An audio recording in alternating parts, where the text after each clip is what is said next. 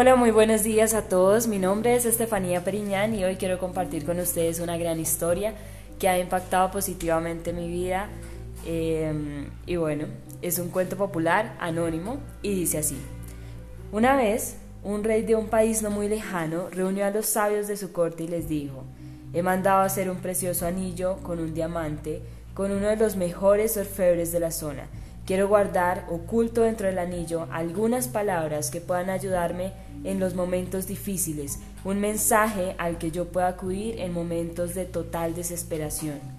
Me gustaría que ese mensaje ayude en el futuro a mis herederos y a los hijos de mis herederos. Tiene que ser pequeño, de tal forma que quepa debajo del diamante de mi anillo.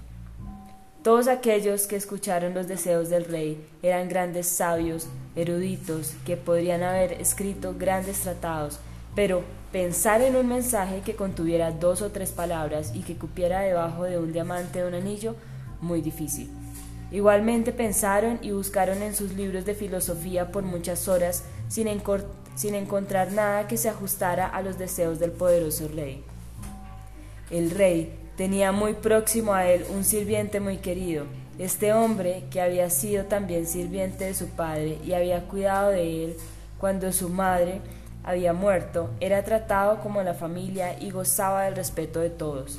El rey, por esos motivos, también lo consultó a él, y éste le dijo, No soy un sabio, ni un erudito, ni un académico, pero conozco el mensaje. Durante mi larga vida en palacio me he encontrado con todo tipo de gente, y en una oportunidad me encontré con un maestro. Era un invitado de tu padre, y yo estuve a su servicio. Cuando nos dejó, yo lo acompañé hasta la puerta para despedirlo y como gesto de agradecimiento me dio este mensaje. En ese momento el anciano escribió en un diminuto papel el mencionado mensaje, lo dobló y lo entregó al rey. Pero no lo leas, dijo. Manténlo guardado en el anillo, ábrelo solo cuando no encuentres salida en una situación. Ese momento no tardó en llegar, el país fue invadido y su reino se vio amenazado. Estaba huyendo a caballo para salvar su vida mientras sus enemigos lo perseguían. Estaba solo y los perseguidores eran numerosos. En un momento llegó a un lugar donde el camino se acababa y frente a él había un precipicio y un profundo valle. Caer por él sería fatal. No podía volver atrás porque el enemigo le cerraba su camino. Podía escuchar el trote de los caballos, las voces, la proximidad de su enemigo. Fue entonces cuando recordó lo del anillo, sacó el papel, lo abrió y allí encontró un pequeño mensaje tremendamente valioso para ese momento. Simplemente decía, esto también pasará. En ese momento fue consciente que cernía sobre él un gran silencio. Los enemigos que lo perseguían debían haberse perdido en el bosque o debían haberse equivocado de camino, pero lo cierto es que lo rodeó un inmenso silencio. Ya no se sentía el trotar de los caballos. El rey se sintió profundamente agradecido al sirviente y al maestro desconocido. Esas palabras habían resultado milagrosas. Dobló el papel, volvió a guardarlo en el anillo, reunió nuevamente a su ejército y reconquistó su reinado. El día de la victoria, en la ciudad hubo una gran celebración con música y baile, y el rey se sentía muy orgulloso de sí mismo.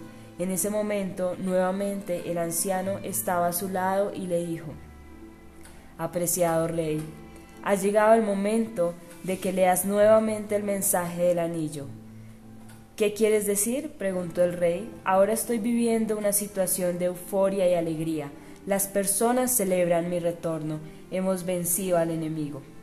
Escucha, dijo el anciano, este mensaje no es solamente para situaciones desesperadas, también es para situaciones placenteras, no es solo para cuando te sientas derrotado, también lo es para cuando te sientas victorioso, no es solo cuando eres el último, sino también para cuando eres el primero. El rey abrió el anillo y leyó el mensaje, esto también pasará. Y nuevamente sintió la misma paz, el mismo silencio, en medio de la muchedumbre que celebraba y bailaba, pero el orgullo, el ego, había desaparecido.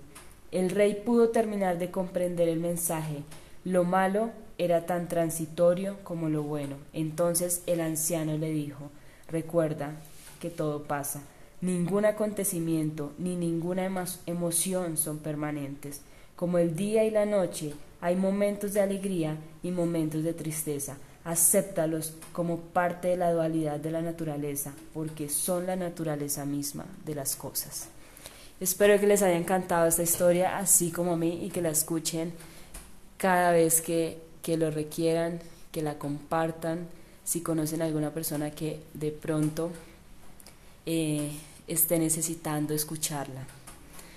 Les deseo un excelente día, que estén muy bien les deseo mucha, mucha felicidad.